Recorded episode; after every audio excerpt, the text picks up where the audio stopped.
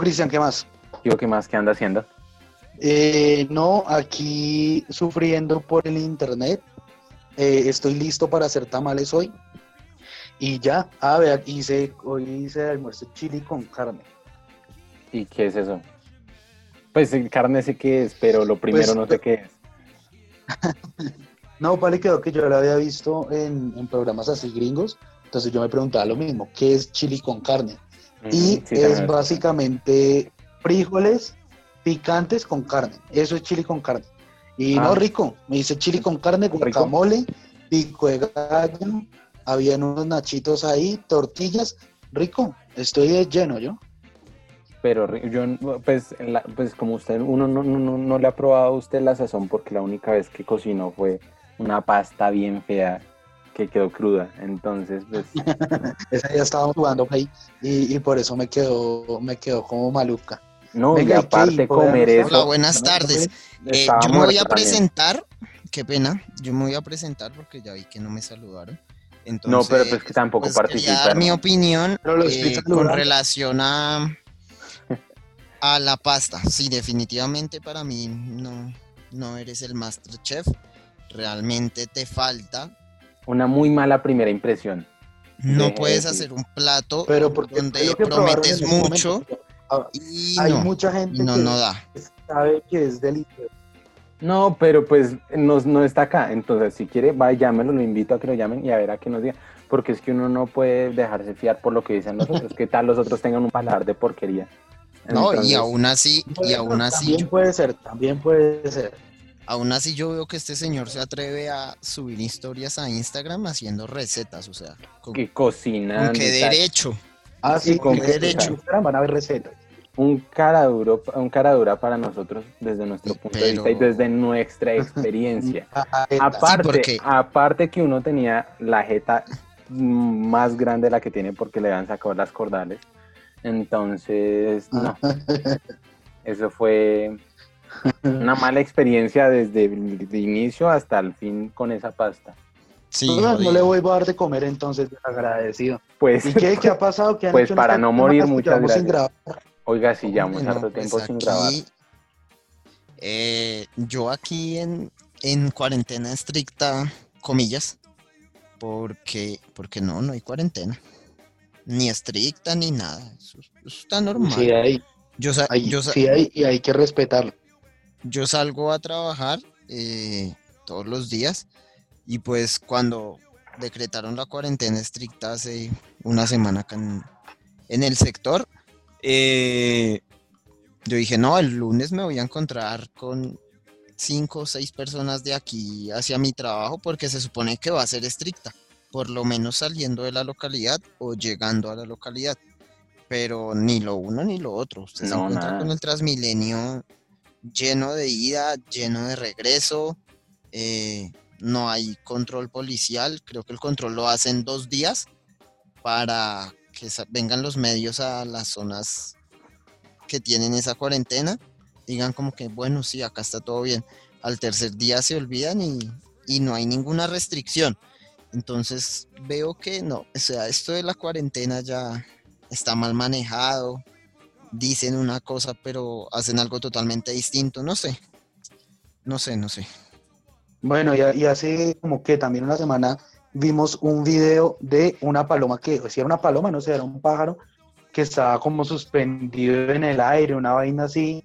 Y empezaron muchas preguntas acerca de si hubo un fallo en la Matrix, un, eh, un fallo ahí como en la realidad, bueno, un montón de cosas. Y hoy traemos de invitado a un parapsicólogo para hablar del tema y hablar un poco de todas estas cosas, a ver qué, a ver qué nos tiene para contar, ¿sí o no? Sí, señor, hoy tenemos a un parapsicólogo muy importante pues, en esta rama de la investigación de misterio que llama la gente. Entonces, ¿qué, qué más si nos vamos con él? Bueno, dele la bienvenida. Sí, pues te lo pasar. ¿Ya Dale, hizo el tinto? Siga. Sí, ya, Sí, ya, ya lo ya- estoy ya está. sirviendo. Por favor. Listo, gracias. Entonces que siga. Pase pues. Esto es Tres para qué con Cristian Contreras, Oscar Criollo y Juan David Poeda. Bueno, el día de hoy o en este episodio nos encontramos con Edwin Robles. Él es parapsicólogo de profesión, lo hemos escuchado varias veces en sus participaciones en el cartel de la Mega eh, como investigador paranormal. También tiene un libro. ¿Qué más, Edwin? ¿Cómo está? Bien, muy buenas tardes, Cristian, a Juan, Juan Poveda y a Oscar.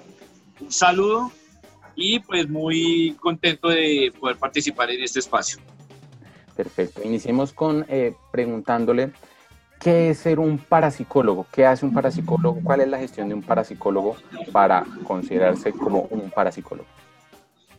Bueno, a ver, el tema de la parapsicología es un poco complejo porque esto tuvo una repercusión en la década de los años 80 y principios de los años 90, donde la parapsicología era considerada básicamente una, o siempre ha sido considerada una pseudociencia, pero para estas épocas era diferente la apreciación que se tenía, porque el parapsicólogo siempre se ha dedicado usualmente al estudio de todos los enigmas que conlleva alrededor del hombre, de sus comportamientos a nivel espiritual, energético, y que esos comportamientos comparados con las mediciones que tiene la ciencia hoy en día no son considerados reales, sino una paraciencia.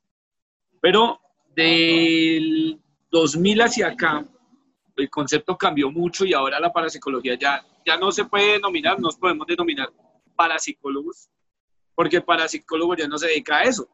Ahora tenemos muchas facetas dentro de la parapsicología, como la ufología, como la criptozoología, como el estudio de las sociedades secretas, muchísimos otros parámetros que entran dentro de tal y ahora somos investigadores del misterio. Edwin, dentro de, pues como ese campo de que nos menciona de investigadores del misterio, eh, como a qué se puede dedicar en sí eh, en esas investigaciones se puede dedicar a muchas, muchas, eh, muchas líneas. Digamos, la ufología, que es el estudio de los ovnis, las sociedades secretas, las eh, civilizaciones desaparecidas, eh, los campos sobre vampiros, hombre lobo, y diferentes enigmas del mundo y del universo, incluida la conspiración, hacen parte precisamente de ese ámbito que hoy en día tenemos nosotros. Edwin, esto para uno ser parapsicólogo debe tener algún don y, o, debe tener algo, digamos que en cuanto a, lo natural. Si es así, usted tiene algún don o, cuáles son esas, esas facetas que a lo largo de su vida lo llevaron a ser un investigador de lo paranormal. Bueno, ahí vamos a aclarar el punto. No es necesario estar preparado ni tener dones. Siempre lo he dicho en todos los sitios donde he tenido la oportunidad de, exponer el tema. No es necesario tener dones porque todos tenemos dones. Desde, de cierto, todos tenemos dones, nacimos con dones, pero ¿qué pasa? Que nadie, o sea, la mayoría desconoce ese tema.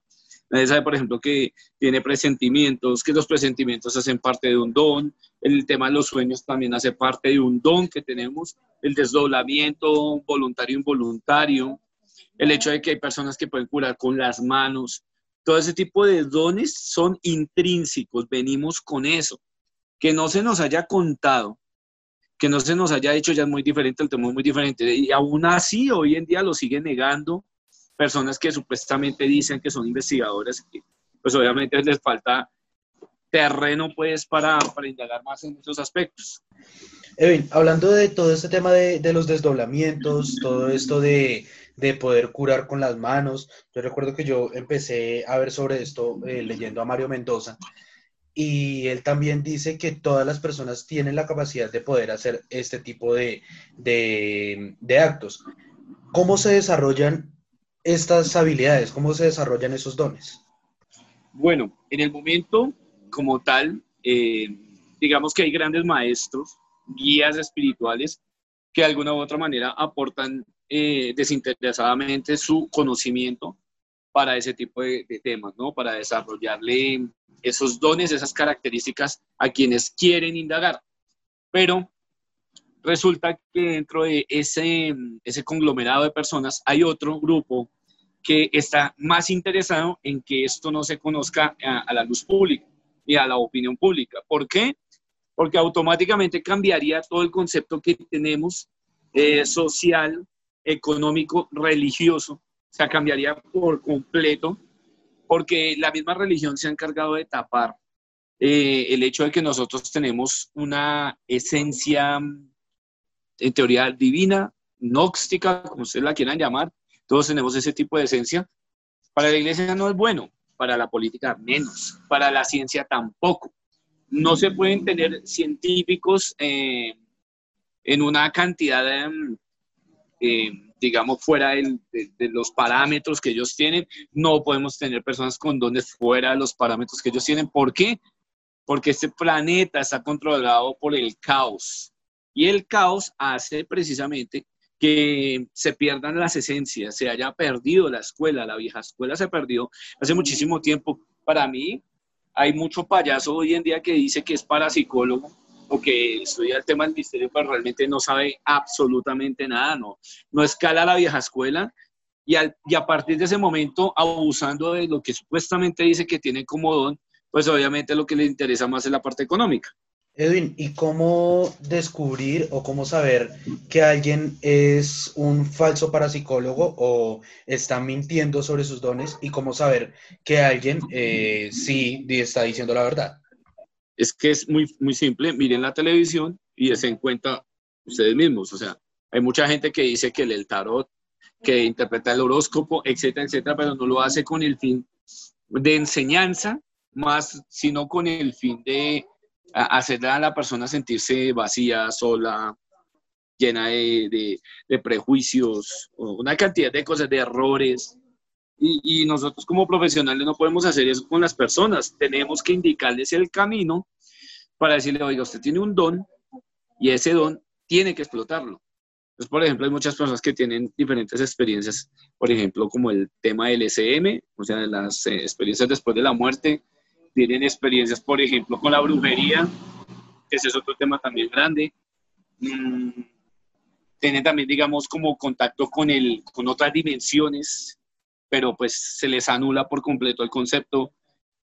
Ese, tipo de cosas es lo, lo, que uno tiene como herramienta para poder darse cuenta de quién está diciendo mentiras y quién dice la verdad.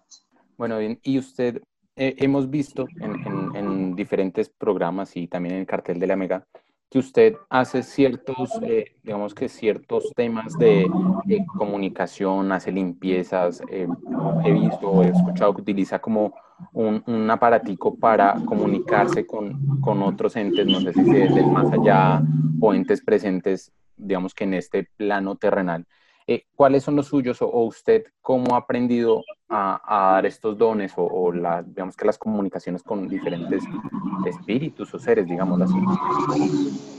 Bueno, ahí te aclaro varias cosas, ¿no? Primero, nosotros no usamos aparatos, somos enemigos completamente de los que supuestamente dicen que tienen aparatos, porque eso no tiene ninguna repercusión en la comunicación con espíritus. La única persona que es nuestro guía, el eje dentro de la comunicación es Javier Piñeros, que es medium parapsicólogo y que tiene la capacidad de poder poderse comunicar con estas entidades.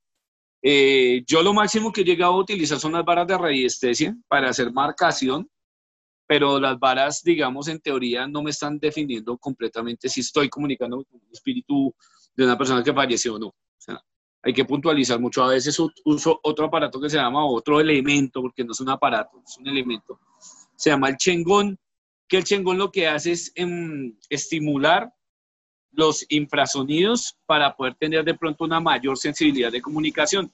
Pero equipos que sé, hay muchos otros grupos que han pregonado que de verdad existen equipos para tener contacto con el más allá, es más falso que una moneda de cuero estos equipos han sido inventados solamente para robar, para, para estipular que, eh, que, pues tenemos ese tipo de líneas, pero no sirven para comunicarse con nada. Edwin, ahora que nos hablaba un poco de eso de las varas de radiestesia, para los que desconocemos un poco esto, nos decía, bueno, comunicación con espíritus. Eh, ¿Cómo se puede lograr eso con las varas? O sea, que no sé si esté bien decirlo, qué poder le puede dar el uso de esas varas o cómo, cómo se llega por medio de las varas a los espíritus. Las varas no, no se utilizan para la comunicación. Las varas hacen una marcación en un punto de energía, pero que tengan la capacidad para responderle o para hacer interconexión con nosotros y ese entorno, lo dudo por completo porque, porque no hay ninguna prueba. No hay una sola prueba que demuestre que eso es así. O sea, solamente se usan para marcar sitios donde hay actividad paranormal, nada más. Y cuando ustedes ya han marcado el sitio y, tienen como dónde hacer esa conexión, ¿cómo es el proceso para hacer esa conexión? ¿Cómo, cómo lo hacen? ¿Qué, ¿Qué, sucede ahí? No, el que entra en ese campo de acción es el, el medium. Y un medium tiene la capacidad porque el medium tiene su sexto sentido despierto, su, su glándula pineal despierta, y a partir de esos puntos es que pues ya se comienza a trabajar, que el medium hace todo, prácticamente todo este trabajo. ¿Y usted cómo, cómo empezó? Bueno, eh, vámonos a, un, desde un principio. ¿Cómo empezó a tener esta conexión? ¿Cómo empezó a, investigar? ¿Cuál fue el primer libro o, la primera lectura o, no sé, documental que a usted lo llevó a guiarse por este camino y decir, me voy a dedicar a este tema? Bueno, digamos, yo escuchaba simplemente las historias de mi abuelo cuando me comentaba acerca de lo que él había visto cuando él era joven, eh, desde haber visto un duende hasta haber, haberme pues, hablado del tema de los extraterrestres, de los marcianos, porque él, él, me enfocó, el tema era que existían marcianos de Marte, entiéndase de Marte, pero extraterrestre, el tema, la, la frase como tal extraterrestre no. Entonces me pareció muy, muy llamativo el tema, hasta que por mi propia cuenta eh, dije, no, pues vamos a ver si esas historias que me cuenta mi abuelo son reales comencé a hacer investigación de campo y el primer libro que me lleva hacer un cambio radical, completo en, en todo ese aspecto fue Caballo de Troya de JJ Benítez. Caballo de Troya, pues digamos que me da a entender de que definitivamente estamos ante un mundo manipulado, donde no se nos contó las historias o no se nos contó la historia como debía ser, puntualmente. Me inspiró ese campo me inspiró don JJ Benítez después de comérmele todos los libros que ha, habido y por haber de, de la temática, 100.000 kilómetros tras los ovnis, ovnis SOS en la humanidad, el ovni de Belén, eh, este, la quinta columna, los visitantes, terror en la luna, eh, eh, Ricky B, etcétera, etcétera. Y toda esa línea tan fantástica que él creó basadas también en investigaciones reales, fue la que me modifica el tema y comienzo a investigar duro con respecto a ovnis y a fantasmas. Bueno, eh, ya cambiando un poquito el tema, hace unos días recuerdo que apareció un video en el que estaba, creo que fue en Barranquilla, en el que estaba supuestamente una paloma, un ave suspendida en el aire y no se movía. Después salieron a decir que no, que era que se había quedado enredada con algo y no sé qué. Pero cuando sucedió eso, eh, yo le comentaba aquí a Cristian y a Juan David que a mí me había pasado algo muy raro en, en, algún momento y fue que yo iba en un carro y vi como un avión estaba totalmente suspendido en el cielo. No sé si, si lo vi bien, si fue solo idea mía, pero estaba totalmente quieto. ¿Cómo podemos explicar estas cosas? Muchos hablan de un error en la Matrix, eh, otros hablan que simplemente uno está viendo mal. ¿Cómo podemos explicar que pasen estas cosas y que haya tanta gente que lo haya visto y haya tanta gente que lo haya grabado y que sea testigo de eso que sucedió? Bueno, esto, esto que categóricamente se llama fallos en la realidad, ¿sí? Porque no realmente fallos en la Matrix, es fallos en la realidad. Eh, hace parte de una cantidad de videos que ya están eh, saliendo en todo el mundo, ¿cierto? Con respecto a que hay elementos como perros, animales, personas que se quedan de un momento a otro estáticos, congelados, y pues obviamente las personas como que los tocan, como que los intentan manejar, y es como una persona muerta, pero por un espacio de tiempo limitado, ¿no? Después auto vuelve y recupera su movilidad.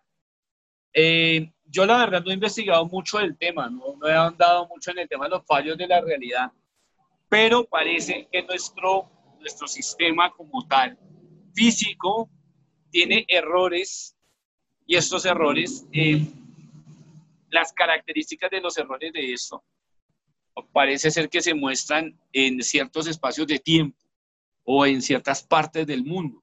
Eh, yo vi precisamente el video de la paloma detenida en el cielo al lado de unas antenas. Alguien estaba relacionando la antena con el, precisamente con lo que le estaba pasando a la palomita, eh, por el tipo de tecnología que estamos ahorita, hasta a la que estamos entrando en este momento.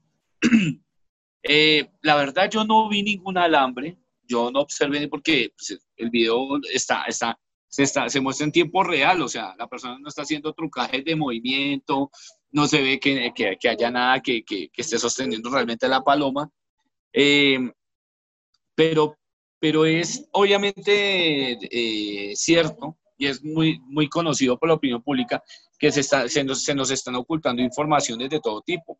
Y en esas informaciones de todo tipo que se nos está ocultando, a veces pretendemos, y vuelvo, vuelvo y, sigo insistiendo en el mismo tema, pretendemos tener las herramientas de la verdad. Y esas herramientas de la verdad a veces están tan lejos de nosotros como igualmente cerca, pero parece que tuvieran una barrera incomprensible para pasar desapercibidas.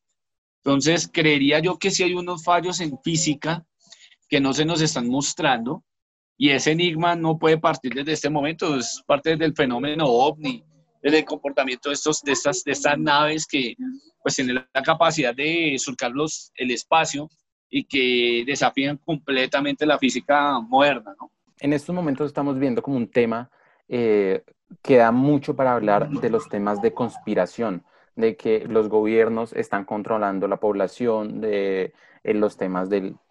Ahora escuché hace poco que pues, el virus, el coronavirus atacaba a los, a los ancianos por los temas de que estaban creciendo una crisis pensional.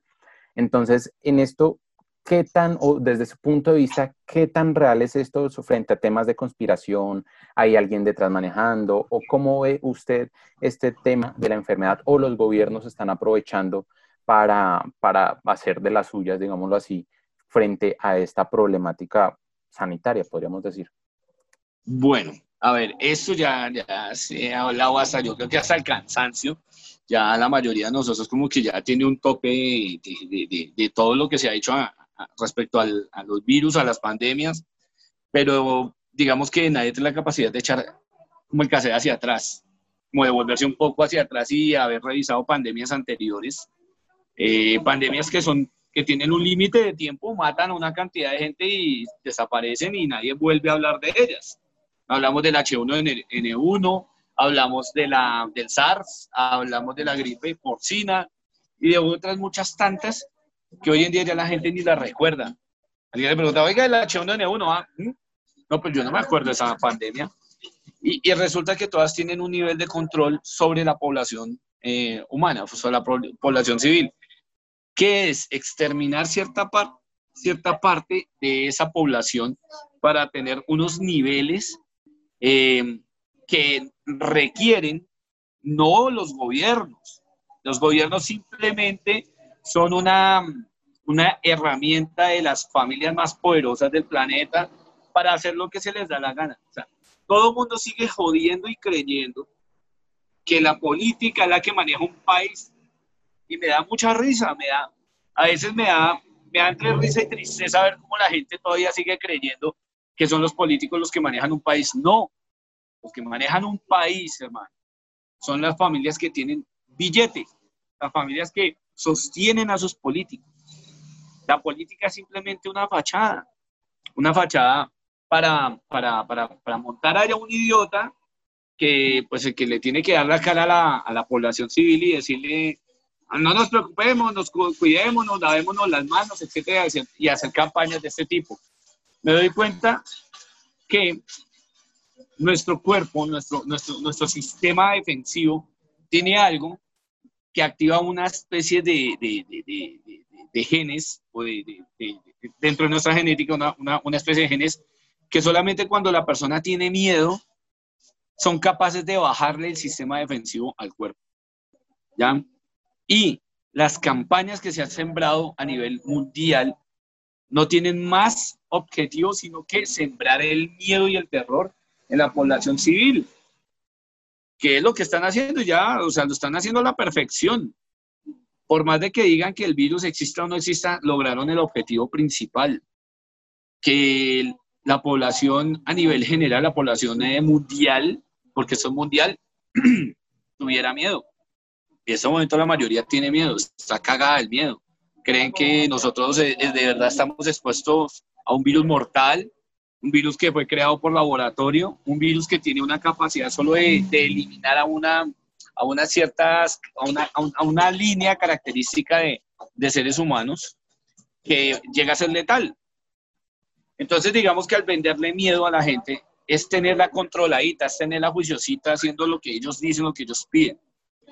¿Quiénes son los escuderos o quiénes son los que se ponen como escudo humano? Los médicos. Los médicos lo tienen más.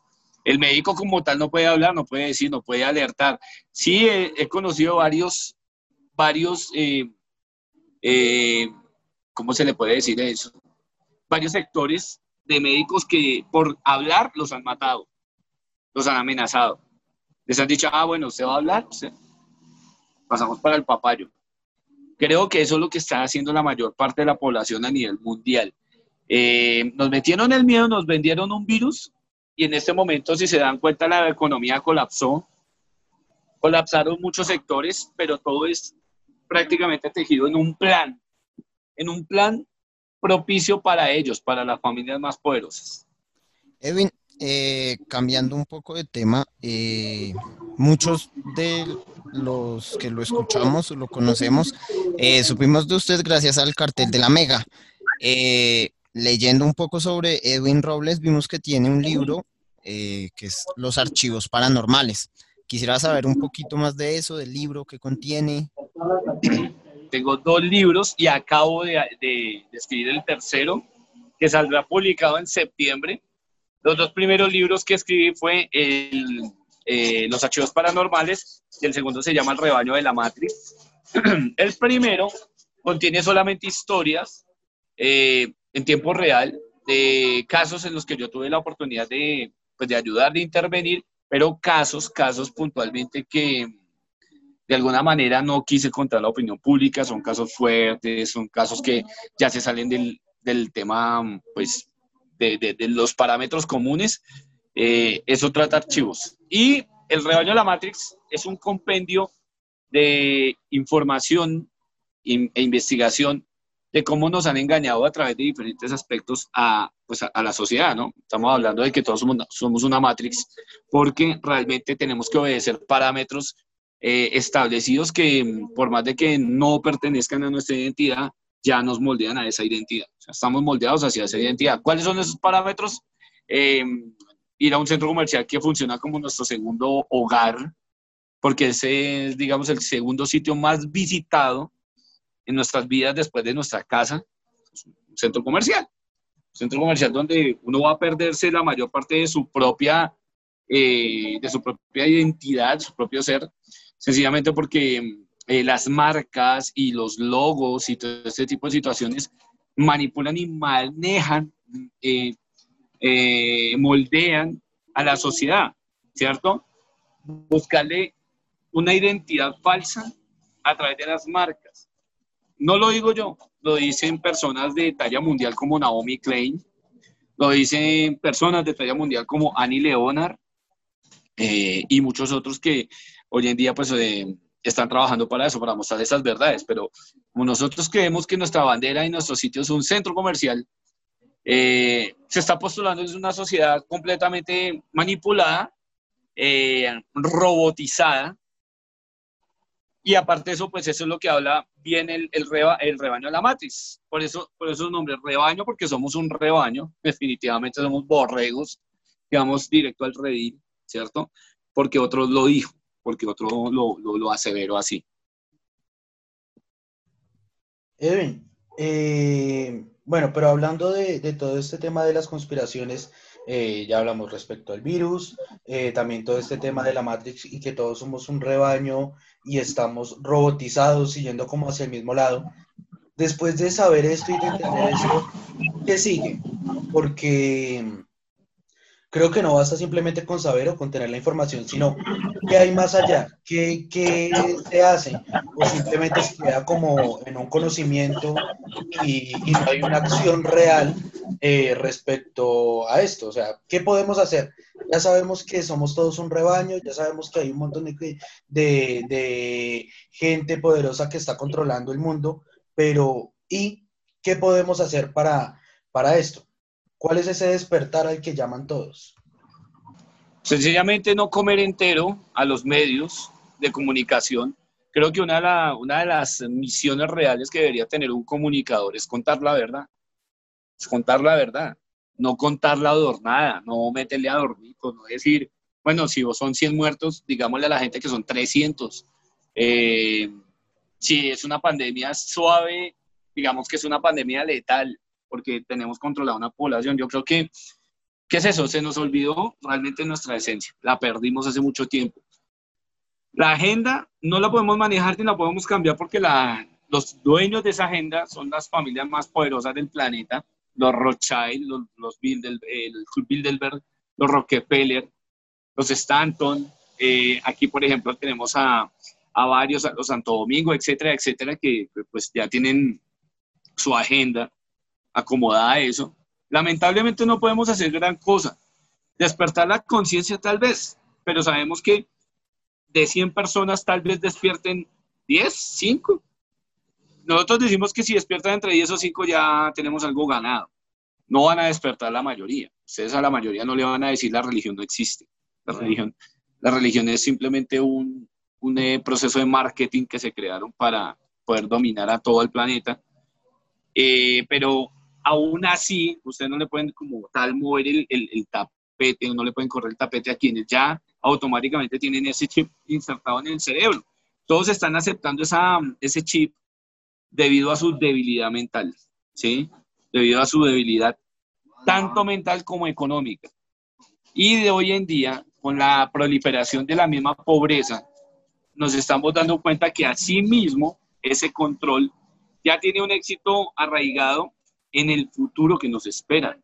Yo no le, no le doy, no aliento ni le doy buenas esperanzas a ese futuro. O sea, lamentablemente no va a ser así.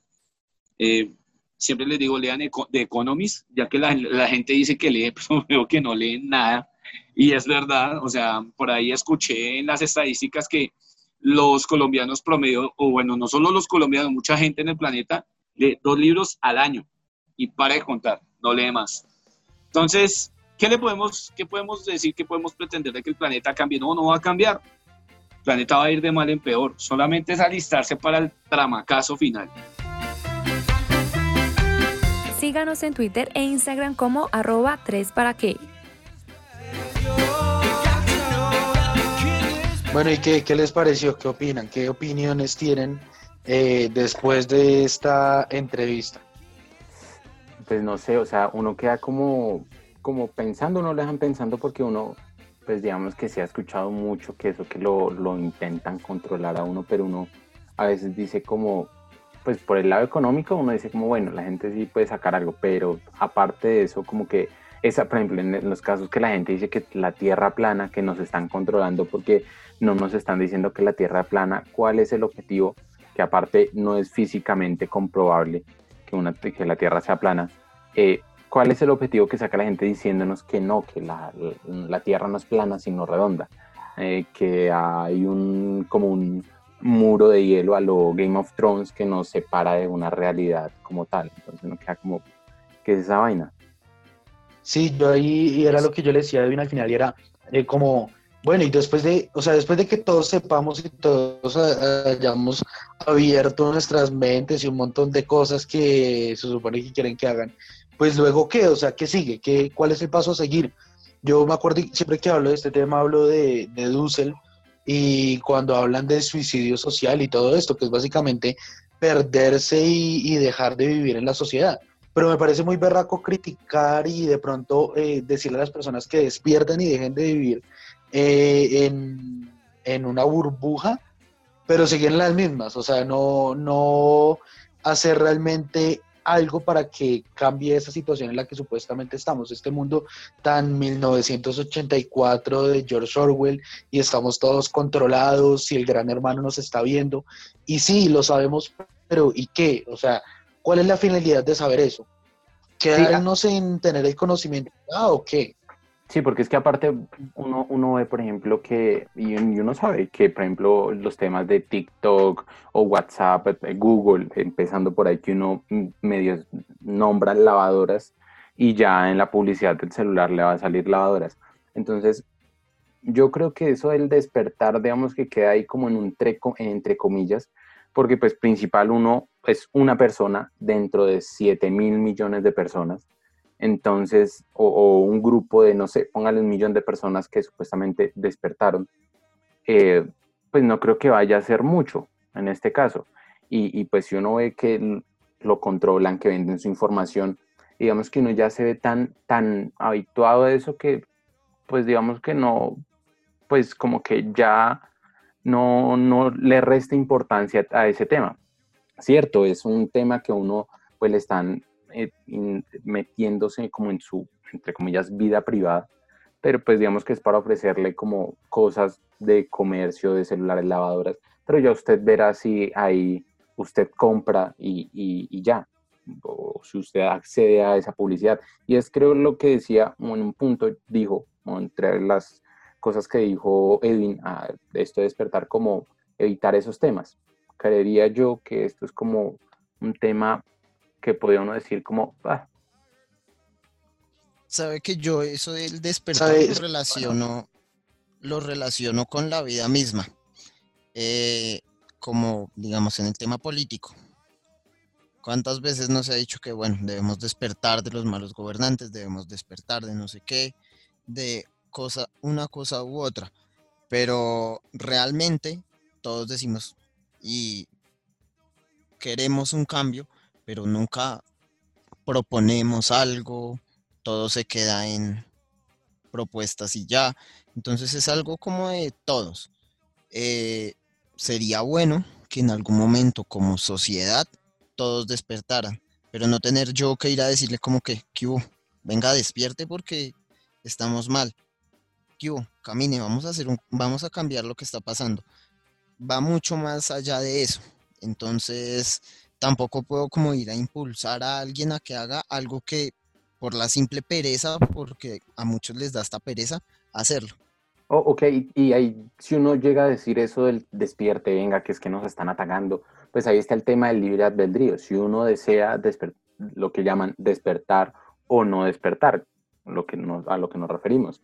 Entonces, mm, si usted le dice a una persona, a la tía uribista, venga tía, es que pasó esto, eh, tiene tales temas por esto, eh, digamos que Uribe o, el tema de Uribe, eh, pues es el, el, ejemplo como más, más preciso, podríamos decirlo. Entonces, Uribe hizo esto, aquello, la gente que lo acompaña hizo esto, esto, esto, pero si ella no desea porque pues para el conocimiento, porque ella, no sé, vivía en un pueblo en Santander y entonces la guerrilla los tenía acosados, entonces llegó, no sé, el ejército o un grupo de paramilitares que estaba apoyado, no sé, estoy inventando acá, la liberó y ella como que siente ese agradecimiento, pues es muy difícil quitarle esa, eh, cambiar ese chip o decirle, venga, despierte. Pues sí, el que, el, si para ella lo, lo, digamos que lo verídico y lo que importa es saber, digamos que gracias a X personaje, pues pudo superar o su pueblo liberó o pudo salir de un tema de la guerra, de la tortura y demás. Sí, pero de todas formas eso también está hacia la otra orilla política y digamos lo vemos, eh, no sé, los que estuvieron en el bloque soviético, también. hacia la época de la Guerra Fría. Y volviendo otra vez a los libros de George Orwell, a 1984, Rebelión en la Granja y todo esto, son libros que critican justamente esa represión que se vivía en la Unión Soviética. Lo de la cortina eh, Toda la vigilancia, todo el, el, tema, digamos, en Rebelión en la Granja, eh, cuando los cerdos dicen que todos los animales son iguales y después eh, todos los animales son iguales, pero unos son más iguales que otros.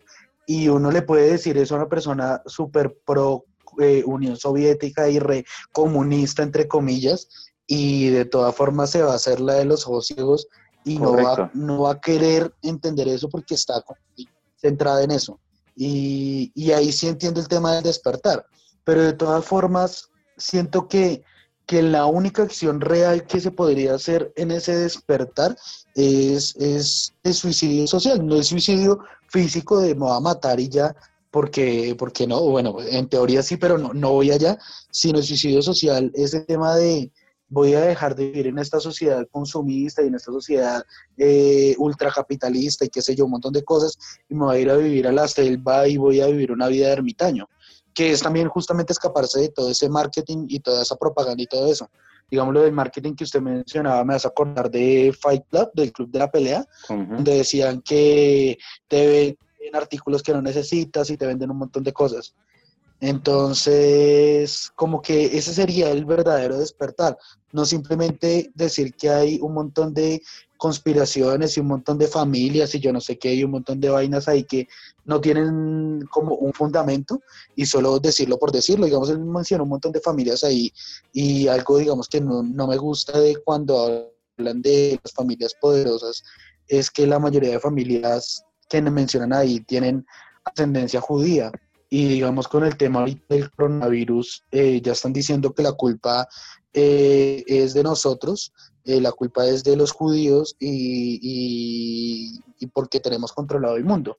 Y así ha sido siempre, y siempre es como a tratar de mandar ese mensaje y de que hay un control del mundo. Cuando, cuando no, no están así, es decir, es muy fácil hablar, pero, pero es más fácil ir a las acciones y no quedar simplemente en, en palabras y ya.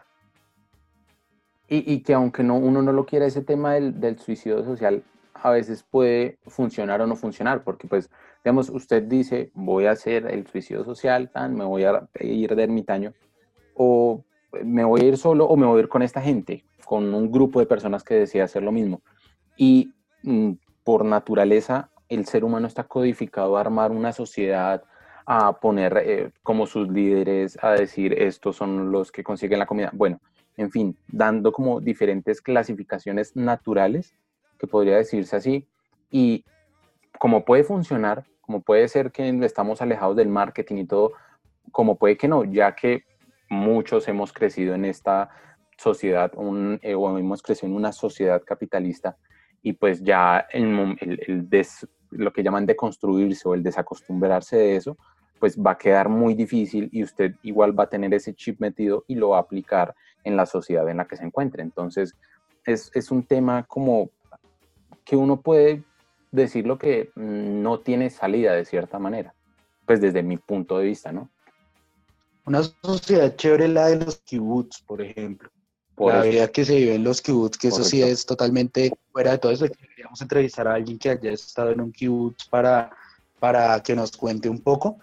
Pero sí, ¿sabe qué otra cosa me gustaría que hiciéramos ahorita más en otros episodios? Entrevistar a alguien que te le tengo a la persona y yo sé que usted va a saber quién es, para hablar de todas estas películas que hablan sobre esto, pero desde un punto de vista sociológico y cómo eh, interfieren en, el pensamiento de, las personas. Y sí, y pues digamos que este, yo sé quién es y podemos decirle de una y pues que nos cuente cómo es este tema, que él tiene bastante conocimiento sobre este tema. Entonces, pues de una, igual. Está celoso.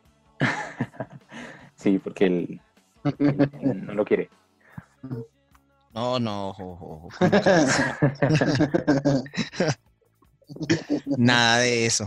Bueno, pero de todas formas interesante, interesante la, la, charla, interesante el tema, pero sí, a mí me gustaría que cuando se habla de despertar, como que eh, hablaran de acciones de cómo voy a despertar y no simplemente decirme, despiértese que está equivocado en todo lo que ha pensado, porque bueno, estoy equivocado y, y ajá, y que...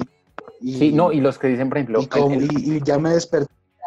Ya, no, y, ahí dice Edwin como el tema de, pues no lo tocó mucho porque pues como él decía, no, no investigó mucho, pero el tema de, la Matrix, uno se imagina o, uno se pregunta, yo me he preguntado, va a ser como el tema de Matrix, la película, en donde pues estamos conectados por unas máquinas o debe ser que estamos hipnotizados.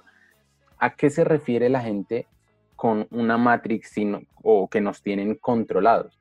Y de cierta manera, pues lo que usted dice, yo ya me desperté, pero ¿qué? ¿Y ahora qué sigue? Sí, exactamente. Bueno, nada, muchas gracias a todos los que le dieron play a este episodio, a los que se tomaron el tiempo de, de escucharnos y, y que se toman el tiempo de escuchar este podcast. Nos pueden encontrar en Instagram y en Twitter como arroba 3 para qué. Nuestras redes sociales personales las van a tener acá abajo en la descripción del podcast o del video en YouTube donde lo estén viendo y también tenemos un correo, ¿no? Sí, señor, tenemos el 3 para que arroba gmail.com. Ahí nos contactan si tienen temas por los cuales eh, quieren hablar. Si usted escuchó un tema de los que se habló en, la entrevista con Edwin y quiere ahondar más específicamente sobre un, tema, pues está invitado a escribir y a, darnos, pues, a, darnos a conocer su opinión y pues para crear un, episodio sobre el tema que usted habla.